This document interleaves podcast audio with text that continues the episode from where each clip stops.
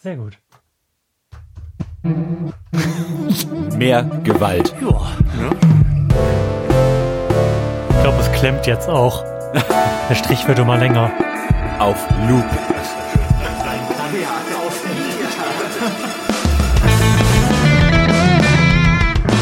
Herzlichen Glückwunsch zum 10. Dezember im Florian Primel Podcast. Hallo Lars. Moin, Schön. Flo. Schön, dass du da bist. Ja, die Dezember ist jetzt schon zweistellig. Es sind also nur noch zwei Wochen bis Weihnachten. Wenn ihr keine Geschenke habt, an uns lag's nicht. Wir haben alles gegeben für Ja. euch.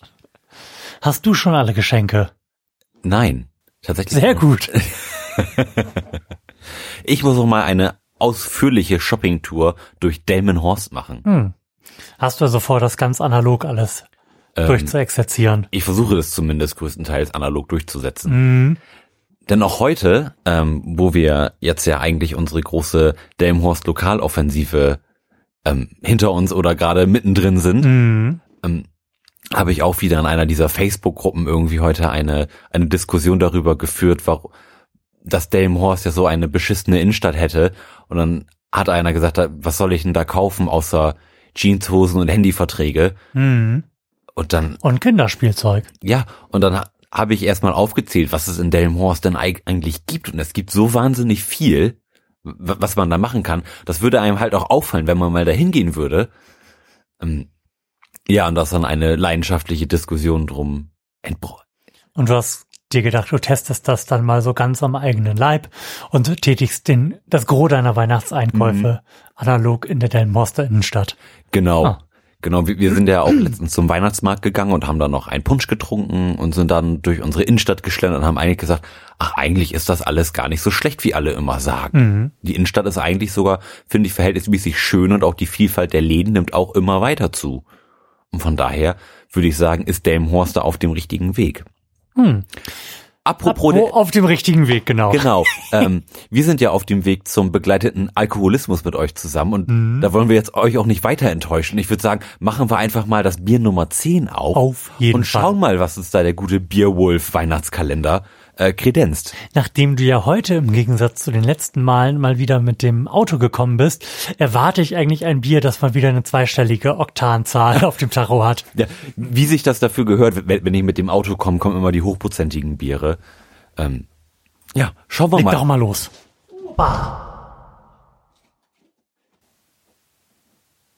Also verkeilt da drin.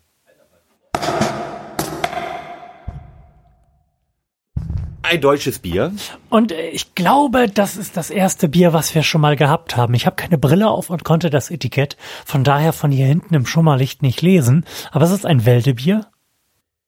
Ja, es, es ist ein Wäldebier. Es ist Mhm. nämlich ein, Citras Helles. ja,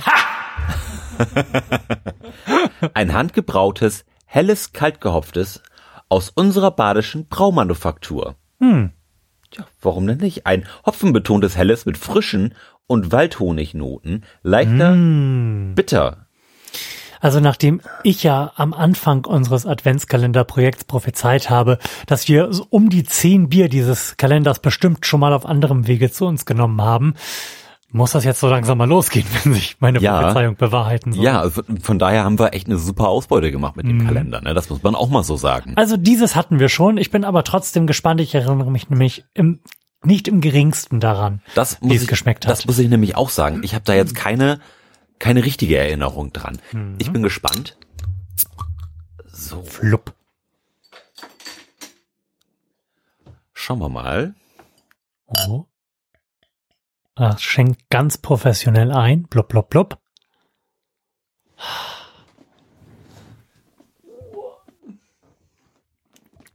Und er hat's gerade wieder gut mit mir gemeint.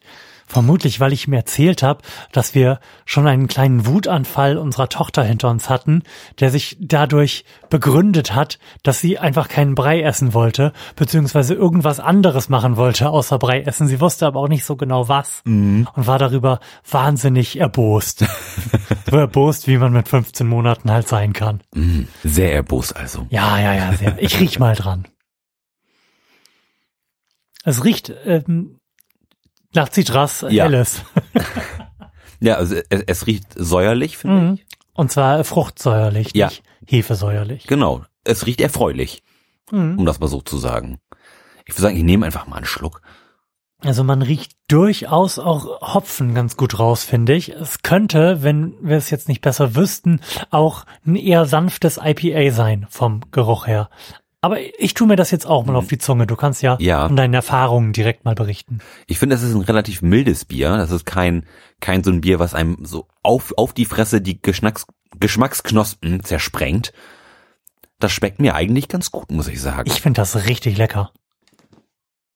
Das ist genau das Richtige jetzt für mich, um so ein bisschen wieder runterzufahren Ja. nach diesem Wutanfall.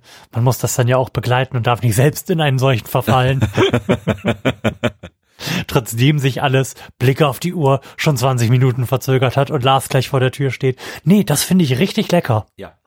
Das ist genau die Art von Säure, die ich in einem Bier mag, eben nicht diese hefige. Mhm. Und es ist ziemlich mild. Also ich könnte mir absolut vorstellen, damit einen ganzen Abend zu bestreiten. Ja.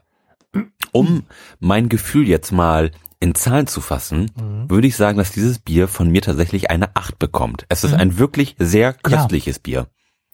Bin ich komplett dabei. Ich könnte jetzt auch nach dem dritten Schluck nicht genau sagen, was für eine Frucht wir da rausschmecken, aber es heißt Citras. Von daher wird er sich ähm, um irgendwas handeln, was mit Orangenhaut aufwarten kann, nehme ich mal an. Es, es werden ja auch noch Waldhonignoten versprochen. Die finde ich da jetzt nicht so offensichtlich zumindest drinne, aber das, Naja, das tut dem Geschmack jetzt auch keinen Abbruch. Ich wollte gerade sagen, ich bin da ganz dankbar drüber, nachdem unsere Erfahrungen mit Honig ja gestern eher unerfreulich Oh, ausgesehen haben. Ja. Mann, war auch eines der wenigen Biere unserer Bierkarriere hier, die ich weggeschüttet habe. Ja, also das- ersten Schluck. das war wirklich mit dem Schokopotter zusammen das ekelhafteste Bier, was wir hier kredenzt haben. Mhm. Also ich trinke das jetzt ganz selig weiter Mhm. und vielleicht magst du uns ja schon mal eine Frage stellen. Unheimlich gerne, denn wir als äh, Experten der amerikanischen Küche können diese Frage sicherlich mit Leichtigkeit beantworten. Die, die Antwort lautet Smoker. Fast. Ähm, die Frage lautet, Hot Dogs ist, denen, ist in den USA dasselbe wie ein warmes Würstchen mit Brot. Warum aber wird eine Wurst als heißer Hund bezeichnet? Und ich meine, das habe ich schon mal in einem Video gesehen, wo es auch so um Namensursprünge und die und den Ursprung amerikanischer Küche ging. Vielleicht, vielleicht ist es auch eine Netflix-Doku gewesen, das mag natürlich auch passiert sein. Mhm. Ähm, hast du eine Theorie dazu, wenn du Naja, was, was man wissen muss, ist ja, dass der Hotdog beziehungsweise ähm, die entsprechend basale Art und Weise, dieses äh, Gericht zu kredenzen, aus dem chinesischen Raum nach Amerika gekommen ist und da tatsächlich heiße Hunde, nämlich gerade gebratene Hunde serviert worden sind. Mhm. Köstlich. Mhm. Ähm, Oder wie ist deine Theorie? er- erstmal muss ich sagen, dass Hot Dogs eines der wenigen Gerichte ist, die im Supermarkt einen Impulskauf bei mir auslösen. Regelmäßig, wenn ähm, wenn es bei Aldi so, so eine Hotdog-Garnitur gibt, muss ich zugreifen und freue mich jedes Mal wie ein kleines Kind, wenn ich nach Hause komme, erstmal schön Hotdog essen. Also für, für Hotdog habe ich immer Platz im Magen, finde ich mega geil. Ähm, habe ich auch während meines Amerika-Aufenthalts dort regelmäßig gegessen, wenn wir irgendwie im Baseballstadion gewesen sind und, und da irgendwie cool ein Spiel geguckt haben und sag mal, das, das Spiel, was man sich da anguckt, ist ja sowieso nur Nebensache, wenn man, wenn man da fressen geht und was trinkt. So, Da, da passiert so viel und Baseball ist auch einfach ein wahnsinnig langweiliger Sport. Im Grunde genommen genau wie Football, Hm, was dazu führt, dass man eigentlich die ganze Zeit nur quatscht und irgendwas zu essen holt. Kann das sein, dass die Amerikaner sich so todeslangweilige Sportarten zu ihren Nationalsportarten auserkoren haben und damit dann quasi in Sachen Konsum dasselbe tun wie, ich versuche da gerade eine gute Analogie zuzufinden. Ähm, Baseball ist der Flughafen des des Fliegens, weil Flug, Flughäfen sind ja eigentlich auch nur so bessere Supermärkte mit äh, angeschlossener Mobilität. Also kann das sein, dass die einfach Baseball und Football so als langweilige Sportarten sich ausgedacht haben, um währenddessen möglichst viel Softdrinks und Fressereien verkaufen zu können? Das scheint mir zumindest so, denn auch die Stadien sind durchaus darum bemüht, dass man da ordentlich konsumiert. Da laufen die ganze Zeit Leute mit Bauchläden rum und stecken einem Hotdogs zu oder irgendwie Softdrinks oder Popcorn. Das ist ganz, ganz unterhaltsam. Hm. Ähm, das, was ich gehört habe, ist, dass es tatsächlich auch ähm, irgendwie aus der Football- oder äh, Baseball-Szene irgendwie kommt, und, und zwar aus dem Stadion, dass ähm, das eine Ähnlichkeit zum Dackel hat. Diese Mhm. Wurst, so die Ja. diese längliche, et, etwas dickere Ja, Form. Ähm, da meine ich das damals in, in der Doku gesehen zu haben. Ich, ich, ich bin mir jetzt nicht sicher, ob es jetzt wirklich irgendwie Football oder Baseball gewesen ist, aber ich meine, es ist auf jeden Fall eine, eine Stadiongeburt Hm. im weitesten Sinne. Also wie gesagt, ähm, der Dackel ist ja dafür bekannt, eine Spezialität in China zu sein. Er, er schmeckt super. Absolut. Wirklich. Also wenn mal jemand an so einen Wurf Dackelwelpen kommt, frittieren, ein bisschen Salz, ein bisschen Pfeffer, megamäßig. Was sagt denn die Rückseite der Karte? Ähm, die Rückseite der Karte sagt, äh, Gott, wo ist die Antwort? Ähm, der Begriff Hotdog entstand 1901 an einer Sportarena in den USA. Also das ist schon mal schon mal auf jeden Fall gut. Du scheinst mit einem Teil deiner Antwort recht gehabt zu haben. Der Sportzeichner Thomas Ted Dorgan fand, dass die Wurst einem Dackel ähnelt und machte eine Illustration, die den Namen Hotdog enthielt. Fuck yeah. Da war ich gar nicht so verkehrt. Mhm. Ob, Also da fehlt jetzt, jetzt das Detail mit China. ob die jetzt 1901 tatsächlich schon, vermutlich haben sie da schon Base und Football gespielt. Baseball bestimmt. Ach, gewiss doch, gewiss doch.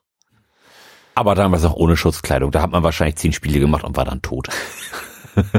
Und wurde für die noch nicht mal angemessen bezahlt. So war es in der guten alten Zeit. Lars, ich glaube, damit sind wir schon wieder durch hier und müssen uns mit dem nächsten Bier vermutlich, oh, ich würde fast sagen, bis morgen gedulden. Oh ja, schade. Genauso wie ihr, liebe Hörer, euch mit der nächsten Sendung bis morgen gedulden müsst. Also, bis dann, Lars, schön, dass du da warst. Tschö. Spaß gemacht. Tschüss.